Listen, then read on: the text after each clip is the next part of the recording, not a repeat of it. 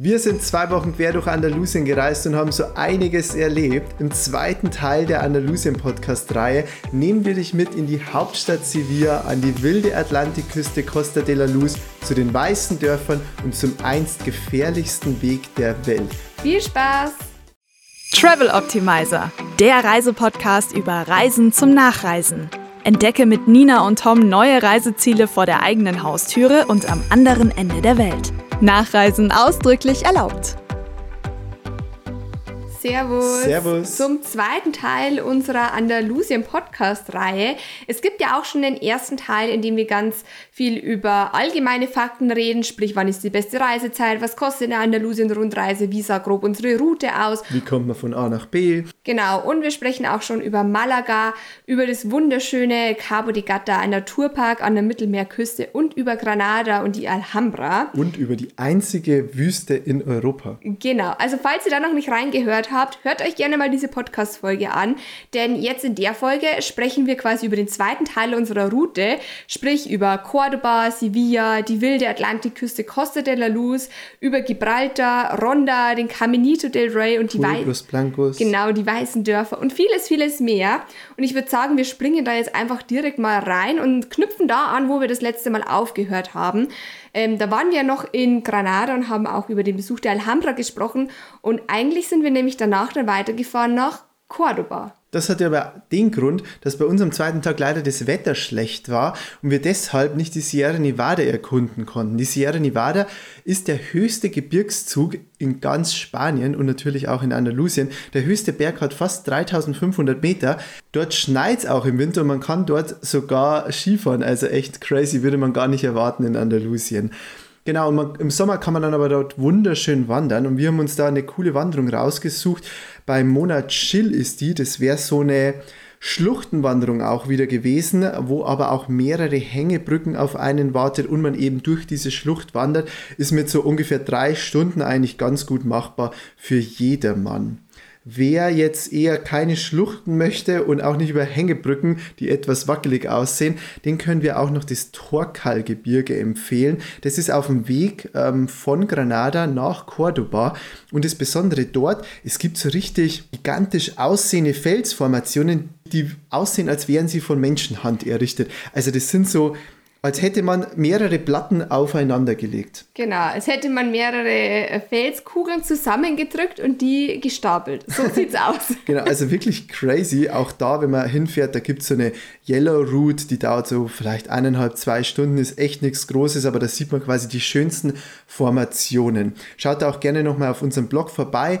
Wir haben natürlich wieder alles in einem coolen Blogartikel zusammengefasst. Dort findet ihr, wie gesagt, nochmal alle Infos zur Andalusien-Rundreise www.traveloptimizer.de beziehungsweise in den Show Notes haben wir euch den Link auch oder den Blogartikel auch verlinkt.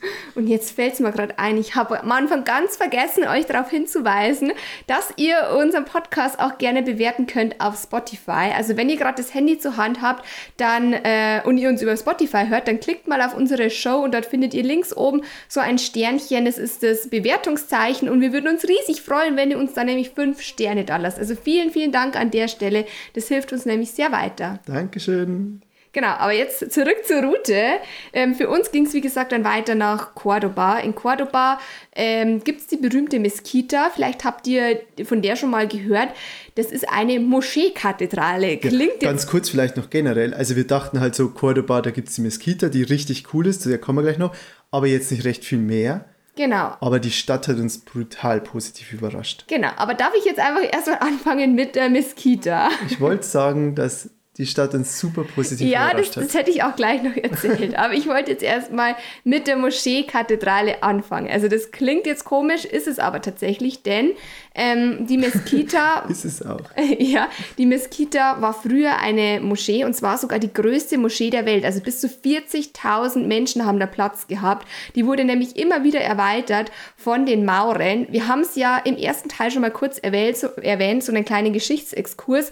Nur noch mal ganz kurz zur Wiederholung. Also in ähm, Andalusien herrschten vom 8. bis zum 15. Jahrhundert die Mauren.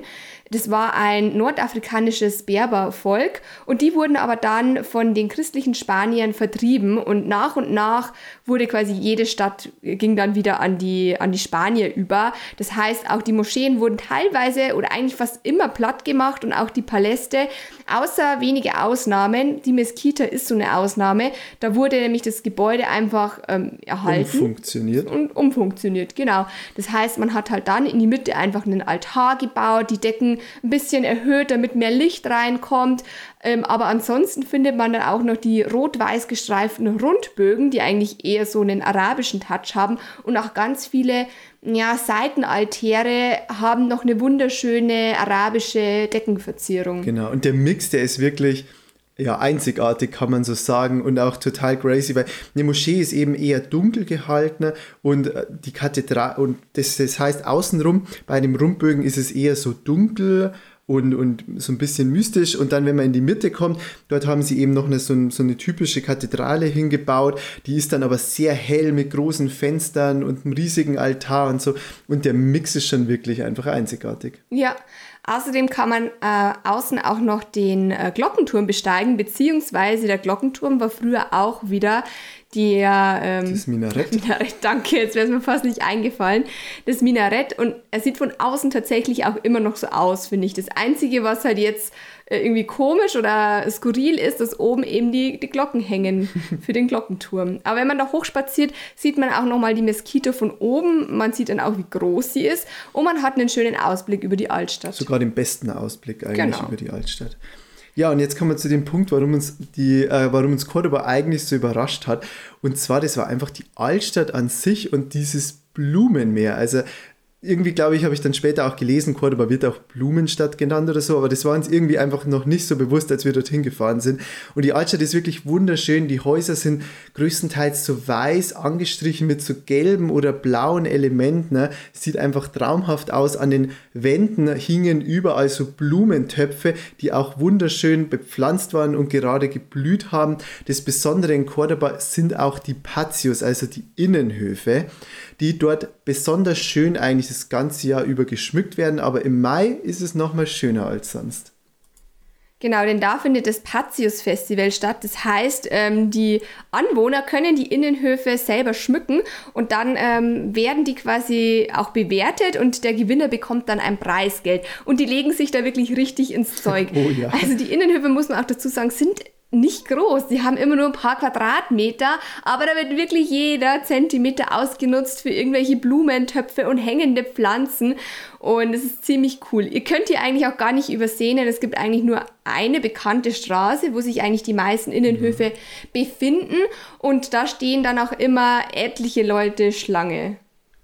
Ja, außerdem hat Cordoba noch einen wunderschönen, Al beziehungsweise der Alcazar an sich, also die Festung ist jetzt nicht ganz so schön, aber der Garten dafür ist umso schöner und kann unserer Meinung nach sogar mit den Gärten in der Alhambra mithalten. Und eine römische Brücke gibt es auch noch, von wo aus man den schönsten Sonnenuntergang genießen kann. Genau. Was mir noch so in Erinnerung geblieben ist, wenn ich an Cordoba zurückdenke, ist tatsächlich die Bar Santos. Das ist so eine Stimmt, ganz ja. guter Essenstipp. Ja, eine ganz typische Tapas-Bar, die sich äh, direkt neben der Mesquita befindet. Und da gibt es zum Beispiel die Tortilla de Patata. Tortilla de Patata, genau. Das sieht eigentlich aus wie so ein riesiger Käse, ist aber tatsächlich ein Mix aus Ei und Kartoffeln, das dann wie so ein Kuchenstück runtergeschnitten wird und schmeckt echt lecker. Und dann die, wie heißt die rote Tomatensuppe? Salmorejo. Salmorejo Morejo, genau. Eine kalte Tomatensuppe mit äh, Speck schmeckt auch wirklich ja. sehr cool. Beides sehr typisch ähm, für Cordoba. Mhm. Wir befinden uns ja immer noch im Landesinneren von Andalusien und fahren jetzt einfach mal weiter nach Sevilla. Sevilla ist nämlich die Hauptstadt Andalusiens, auch dementsprechend äh, die größte Stadt und hat dementsprechend auch das meiste zu bieten, würde ich jetzt mal sagen. Ja, da gibt es wirklich einiges. Zum Beispiel die Kathedrale.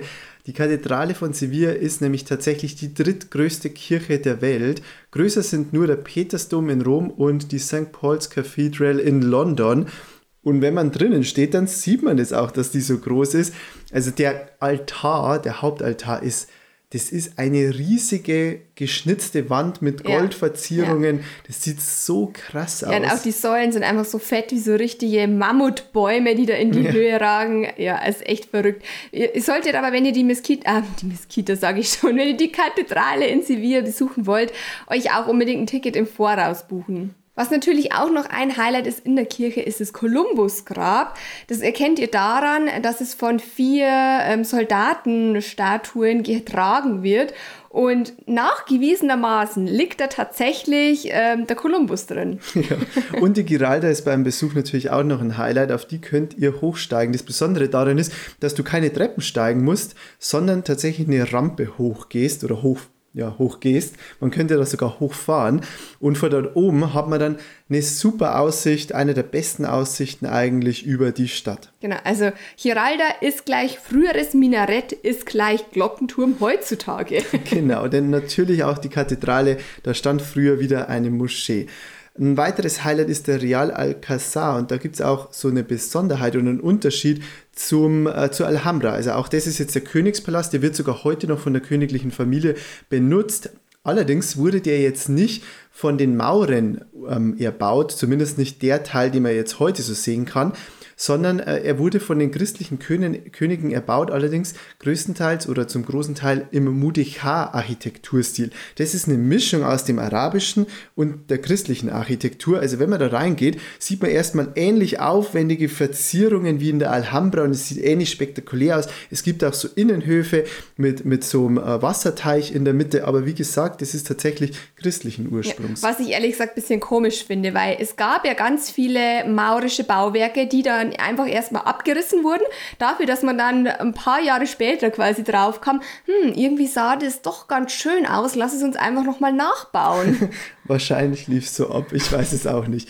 Ähm, auf alle Fälle ist der Real Alcázar, also der Mudechar-Palast, auch ein echtes Highlight und kann da in der Hinsicht auch mit, dem, mit der Alhambra mithalten, finde ich.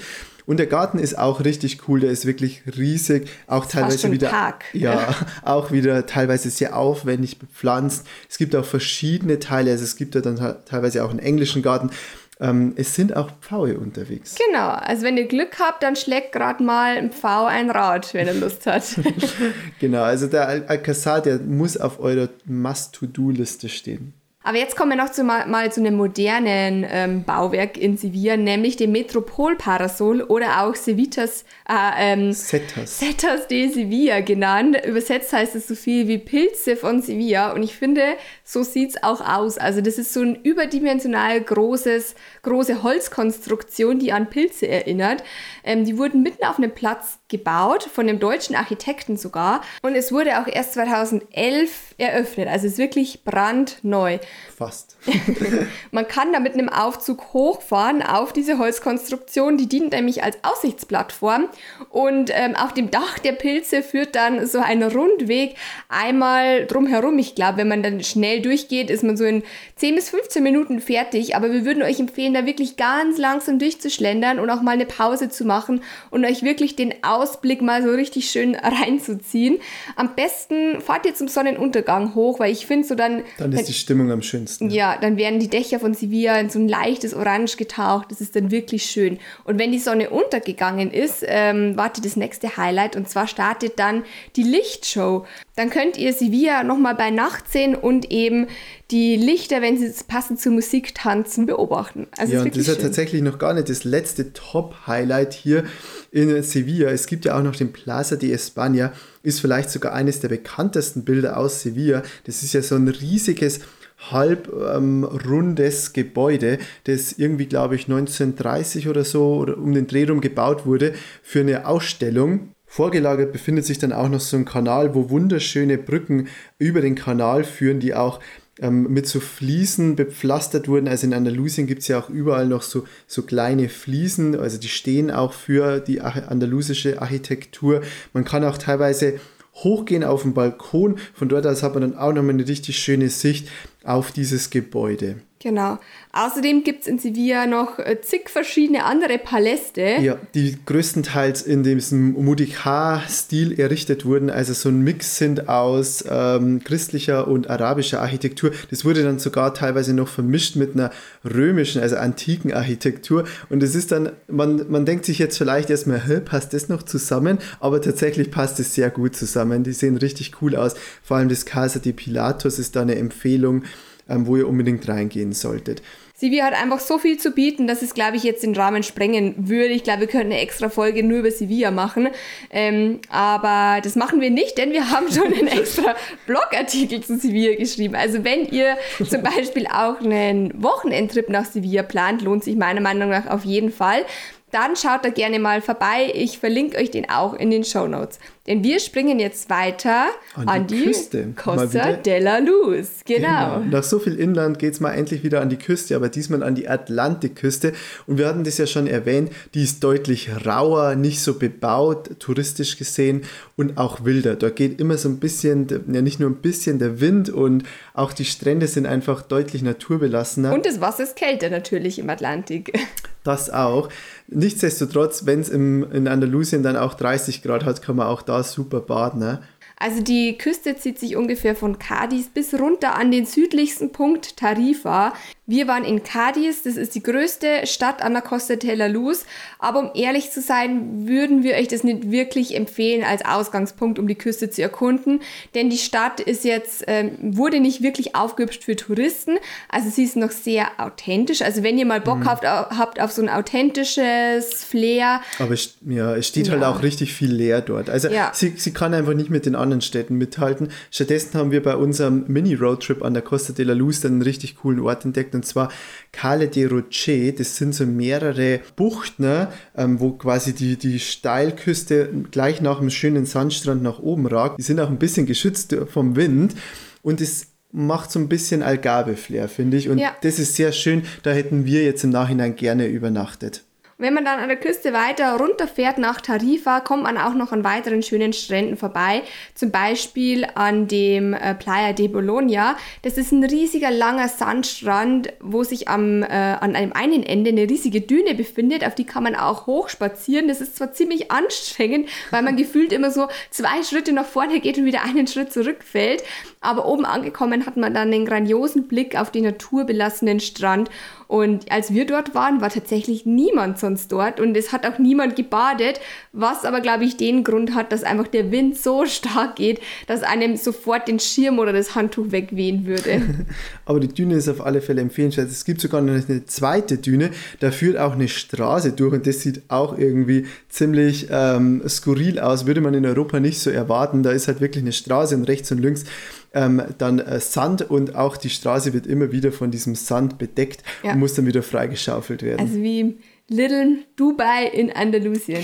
genau. Und Tarifa, also ganz im Süden, die Stadt können wir euch dann wieder deutlich mehr empfehlen. Ja. Dort ist es zwar auch relativ windig, ähm, aber es gibt dort zum einen einen riesenlangen Sandstrand und zum anderen ist es einer der besten Kitesurf-Spots Europas und vielleicht sogar der Welt. Dort weht nämlich immer eine angenehme Brise für die Kitesurfer und dort sind auch wirklich dann die Pros teilweise unterwegs ja. und es sieht spektakulär aus, wenn die so 10 bis 15 Meter hoch springen. Das ist so verrückt. Also ich hätte echt Stunden am Strand sitzen können und einfach nur den Surfern zuschauen können. Ja, vor allem dann zum Sonnenuntergang hat es irgendwie noch mal mehr Flair. Der südlichste Punkt äh, Europas oder Festland Europas oder des europäischen Festlands gibt es dort, wie gesagt, auch und eine sehr schöne Altstadt ja, mit also, so ein bisschen veganen Restaurants. Ja, dadurch, ich glaube, dadurch, dass da so viele Surfer sind, hat sich da so ein bisschen eine hippe Szene angesiedelt. Ähm, also ganz viele vegane Restaurants, ganz viele wunderschöne Boutiquen. Oh, da hätte ich Stunden durchschlendern können. Und die Altstadt ist auch umgeben von einer ähm, Festungsmauer, die relativ gut erhalten ist. Also ich finde Tarifa ist einfach schön. Ja, muss man mal so sagen. Genau, also schlaft lieber dann dort. Von Tarifa ist es auch gar nicht allzu weit zu unserem nächsten Highlight und zwar Gibraltar. Gibraltar ist natürlich jetzt nicht Spanisch, sondern ist ein Überseegebiet ähm, von Großbritannien. Aber wenn man schon mal dort ist, kann man natürlich auch mal schnell das Land verlassen und Gibraltar erkunden, denn der Felsen von Gibraltar hat auch einiges zu bieten. Auf dem Felsen gibt es nämlich die einzig freilebenden Affen in Europa. Das sind Berberaffen und deshalb wird der Felsen auch oft Affenfelsen genannt. Aber Achtung, denn die Affen sind, sind zwar an Menschen gewohnt und genau deshalb stehen sie auch gerne mal Wertsachen, Snacks oder durchwühlen Rucksäcke. Also passt da echt auf, dass ihr nicht einfach äh, irgendwo euer Nutella-Brot rausholt, denn wir haben auch schon gesehen, dass der Affe das halt dann klaut und genüsslich selber verspeist. ja, aber der Felsen hat tatsächlich noch mehr zu bieten. Man muss ja sagen, in der Vergangenheit war das eine super, oder eigentlich bis heute ist es eine super wichtige strategische Position, weil dort ja auch die Meerenge von Gibraltar vorbeiführt. Und dadurch ist es ähm, so militärisch auch richtig schwer bewacht gewesen, vor allem zur Zweiten Welt, zum Zweiten Weltkrieg gab es da unzählige Geschütze und einige kann man auch noch ähm, besichtigen, wie zum Beispiel das, äh, die O'Hara's Battery. Da kann man da mal sehen, wie fett so ein Geschütz ist und es könnte quasi jedes Schiff das da durchfährt, einfach äh, treffen und auch zerstören. Ja. Dort hat man jetzt auch mittlerweile so die letzten Jahre ein paar mehr so Special Elements noch äh, gebaut, wie zum Beispiel eine Hängeseilbrücke oder auch ein Skywalk, wo man dann auf so einer gläsernen Plattform stehen kann. Mhm. Von früher gibt es auch noch ganz viele Tunnel. Also insgesamt ist der Felsen von Gibraltar mit einem 52 Kilometer langen Tunnel Tunnelsystem durchzogen, die halt teilweise auch als Lagerstätten und als, auch als Wohnstätten der Soldaten benutzt wurden. Also man muss sich das mal vorstellen. Auf dieser kleinen Fläche haben zum Zweiten Weltkrieg einfach mal 15.000 Soldaten gewohnt. Die mussten natürlich auch irgendwo unterkommen, teilweise eben in den Tunneln. Und wenn man die besichtigt, dann ist es auch, sind die Baracken, die Krankenhäuser und so auch nachgestellt. Also man kann sich da ein bisschen hineinversetzen, wie das Leben damals ausgesehen haben genau. muss. Und eine coole Tropfsteinhülle gibt es auch noch dort. Ja. Also es gibt echt einiges zu bieten. Uns hat Gibraltar eigentlich auch wieder positiv überrascht und würden mhm. wir auch jedem empfehlen, der eben dort in Andalusien ist. Man braucht so ungefähr einen halben bis dreiviertel einen Tag ja. und hat dann noch optimal Zeit, um zu unserem nächsten Ziel zu kommen nee, warte, oder weiterzufahren nach ich, Ronda. Ja, warte, warte. Eins will ich noch sagen und zwar ähm, in Gibraltar finde ich allein die Anreise schon so cool, denn wir haben Ach, ja. außerhalb geparkt und um dann überhaupt zum Felsen von Gibraltar zu kommen, muss man einmal das Rollfeld, also den Flughafen überqueren. Also die Hauptzugangsstraße führt tatsächlich einmal quer übers Rollfeld. Da gibt es auch eine riesige Ampel. Also wenn gerade kein Flugzeug startet oder landet, dann dürfen die Fußgänger und Autos einreisen nach Gibraltar. Ja. Und, und, wenn, wenn nicht, nicht, dann, dann wartet man an der Ampel und sieht halt wirklich so ein Flugzeug aus nächster Nähe starten oder landen. Also ziemlich cool. Stimmt die Skurrilität sollte man schon noch auf alle ja. Fälle erwähnen, bevor es jetzt weitergeht nach Ronda. Ronda ist wahrscheinlich auch vielen ein Begriff, denn dort gibt es eine ganz berühmte Brücke, die über einen Canyon führt und 98 Meter hoch ist. Und ich glaube, die wurde ja schon im 18. Jahrhundert errichtet, also ist auch eine architektonische Meisterleistung. Wenn man da etwas von Ronda runterwandert, beziehungsweise man muss noch dazu sagen, das Besondere an Ronda ist, das ist auf so einem richtigen Felsplateau erbaut und dann geht es relativ stark runter in so eine eher Flachebene und man kann dort ein bisschen runterwandern und hat dann eigentlich den schönsten Blick auf die Brücke, vor allem zum Sonnenuntergang ist es dort richtig cool. Ansonsten hat eigentlich Ronda nicht allzu viel zu bieten. Man kann ein bisschen durch die Altstadt schlendern.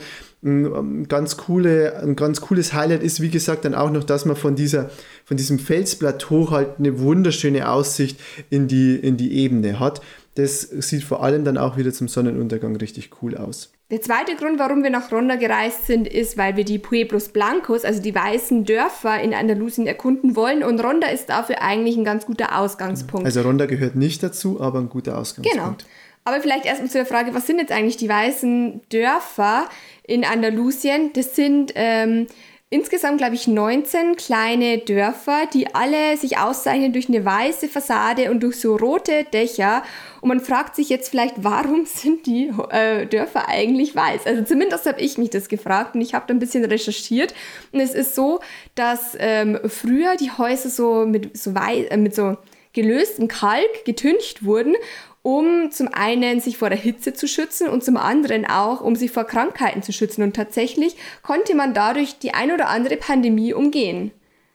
Könnte man heute auch mal wieder machen. Ja, ich glaube, Corona hat es jetzt nicht abgehalten, die weißen, Fassade, aber, die weißen Fassaden, aber naja, auf jeden Fall ist es ein wunderschönes ähm, Fotomotiv teilweise und es ist auch sehr schön, da durchzuspazieren. Wir haben jetzt natürlich nicht alle 19 Dörfer besucht, könnte man aber, wenn man die Route der weißen Dörfer entlang fährt, da sind die über so eine Panoramastraße miteinander verbunden, aber wir haben uns auf drei beziehungsweise vier begrenzt. Ja, die sind besonders schön und, und jedes Dorf hier zeichnet auch so was Spezielles aus. Zum Beispiel in Setinel de las Bodegas. Dort ist es Besondere, dass äh, die Häuser teilweise direkt in den Felsen oder sogar unter den Felsen gebaut wurden. Also es gibt dort wirklich so einen Weg, der quasi umspannt wird oder überspannt wird von einem riesigen Felsen und drunter befinden sich mehrere Häuser. Also es sieht total crazy aus in Olvera, das ist auch ein sehr bekanntes weißes Dorf. Dort ist das Besondere, dass man auf so einen Aussichtspunkt gehen kann und dann einfach wunderschön auf die Kathedrale und auch auf die Festung blicken kann. Und von der Festung aus hat man eine wunderschöne Aussicht über die ganze, ja, über, die, über das ganze Gebiet ringsherum. Wunderschön, Tom. Ja. genau. Und das letzte Dorf, Zahara de la Sierra, zeichnet sich aus, dass es vor einem türkisen Stausee liegt. Das heißt, schon auf der Hinfahrt kann man da mal, kann man da mal anhalten und Fotos schießen von diesem Stausee und von dem dahinter gelagerten weißen Dorf. Die Parkplatzsuche war tatsächlich etwas schwierig dort, aber wenn man dann erstmal ähm, den Stadtkern bzw. den Dorfkern gefunden hat, hat man da auch wieder eine schöne Aussicht. Auf diesen Stausee. Ja. Und von dort aus führt dann auch eine Panoramastraße ähm, etwas hoch ins Gebirge. Also das ist ja alles relativ ähm, ja, bergig dort. Und auch von dort aus gibt es nochmal so ein ähm, Mirador, wo man einen unglaublich geilen Blick auf diesen Stausee hat. Ja, also wir haben den eher durch Zufall gefunden, weil wir gesagt haben, ja, okay, jetzt lass nicht die gleiche Strecke wieder zurückfahren, sondern noch irgendwie einen kleinen Umweg fahren.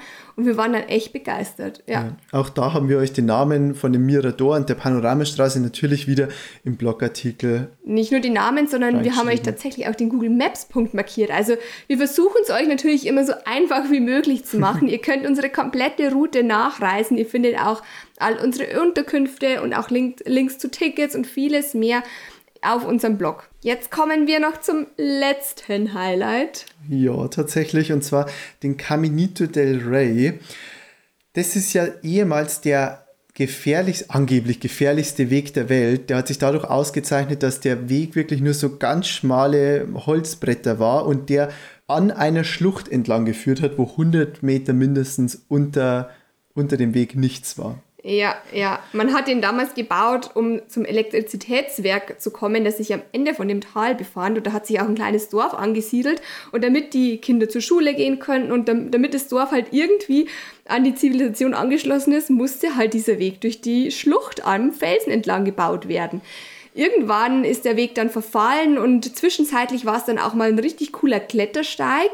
Mittlerweile hat man aber einen sehr sicheren, ähm, breiteren Holzsteg an den Felsen gebaut. Mit Geländer. Mit Geländer ähm, und das Ganze muss man auch mit Helm betreten. Also der Caminito del Rey ist wirklich sehr, sehr sicher. Aber es ist natürlich trotzdem ein kleiner Nervenkitzel, wenn man da an dieser Felswand entlang spaziert. Also Höhenangst sollte man auf jeden Fall nicht haben. Das stimmt und wir sind da auch ein bisschen so persönlich etwas gespalten, ob wir es jetzt cool fanden oder nicht, weil einerseits ist natürlich die Szenerie durch die Schlucht, man geht da auch ein ganzes Stück einen normalen Weg entlang, schon sehr spektakulär und cool, aber andererseits muss man auch wirklich sagen, ist es schon fast so ein Massentourismus-Event. Ja. Es ist ziemlich überlaufen und man muss auch Tickets weit im Voraus buchen, also mindestens zwei Wochen im Voraus, denn ansonsten kriegt man gar keins mehr. Also ich glaube, mir wäre es lieber gewesen, wenn es tatsächlich noch ein Klettersteig geblieben wäre, hätte ich mehr Bock drauf gehabt. Aber natürlich ist es auch so ziemlich cool. Man muss allerdings dazu sagen, dass diese Stege, diese Holzstege, die da so an der Wand kleben und in der Luft schweben,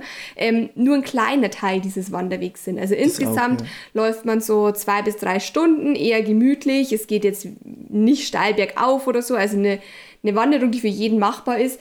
Aber ich glaube, nur so ein Drittel des Weges ist überhaupt am Felsen. Ungefähr, genau. Genau. Hier aber noch ein Tipp, also man, das ist kein Rundweg, sondern quasi One-Way und man muss dann mit dem Bus zurückfahren.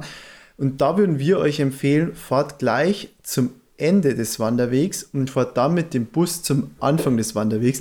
Das haben wir natürlich auch wieder genauer am Blogartikel erklärt, weil dann könnt ihr nach der Wanderung einfach gleich weiterfahren, ähm, zum Flughafen zum Beispiel und dann wieder nach Hause oder wieder zurück nach Malaga und müsst eben dann nicht noch zum Schluss auf den Bus warten und dann mit dem Bus zurückfahren. Vielleicht gerade wenn ihr abends oder so noch den Heimflug gebucht habt, ist das natürlich die deutlich sichere Variante. Das war es jetzt auch schon mit unserer 14-tägigen Route, die wir euch jetzt in zwei Podcast-Folgen näher vorgestellt haben. Ich hoffe, euch hat es gefallen und ihr konntet uns ein bisschen folgen und den einen oder anderen Tipp rausziehen. Ja, vielleicht noch ganz kurz zu unserem Fazit. Ich denke, man konnte schon raushören, wir waren total fasziniert von Andalusien ja. und können es auch tatsächlich nur jedem weiterempfehlen, der so Bock hat auf einen aktiven, vielfältigen Roadtrip. Ja, es ist unglaublich, was man halt in zwei Wochen dort alles erleben kann. Zum einen eben die beiden Küsten, einfach die wilde Atlantikküste, Costa de la Luz, aber auch ähm, die Costa del Sol, wo man wunderschön baden kann am Cabo de Gata. Das ist so mein persönliches Highlight gewesen, um ehrlich zu sein. Aber natürlich auch die ganzen Städte im Landesinneren wie Sevilla, Cordoba, Granada. Boah, ja. Ja, und dann hat allgemein das hügelige Inland, das hat mich total fasziniert mit den Pueblos Blancos, der Sierra Nevada und so. Mhm. Also es ist richtig cool dort. Genau. Wenn ihr nochmal alles nachlesen wollt, ich glaube, wir haben es jetzt ja auch schon ganz oft gesagt, dann könnt ihr gerne auf unserem Blog vorbeischauen. Den Link dazu findet ihr in den Show Notes. Und äh, falls ihr noch mehr Bilder sehen wollt oder sogar ein paar Videos, dann schaut gerne mal auf YouTube vorbei. Dort haben wir euch nämlich auch ähm, Andalusien-Videos gedreht. Ja, und jetzt noch ein ganz wichtiger Hinweis. Wer uns nicht auf Instagram folgt, äh, hat es wahrscheinlich noch nicht mitbekommen, aber wir gehen jetzt dann auf Weltreise. Oh yes. Also ab Ende September packen wir die Koffer. Ich habe gekündigt. Tom nimmt sich ein Jahr Sabbatical und dann bereisen wir tatsächlich die Welt. Die genaue Route haben wir noch nicht verraten, die gibt es im Laufe der Weltreise. Nur unseren Startpunkt können wir schon mal verraten, der ist nämlich in Peru. Also vielleicht hören wir uns das nächste Mal aus Peru oder wir nehmen euch ein bisschen mit auch bei der Weltreiseplanung. Auf jeden Fall könnt ihr gespannt sein und falls ihr es noch nicht getan habt, abonniert am besten auch unseren Podcast bei Spotify, dann verpasst ihr nämlich auch keine Folge mehr. In diesem Sinne, macht's gut, viel Spaß bei eurer Reiseplanung und wir hören uns beim nächsten Mal. Ich bin gespannt, wo. Ciao. Tschüss.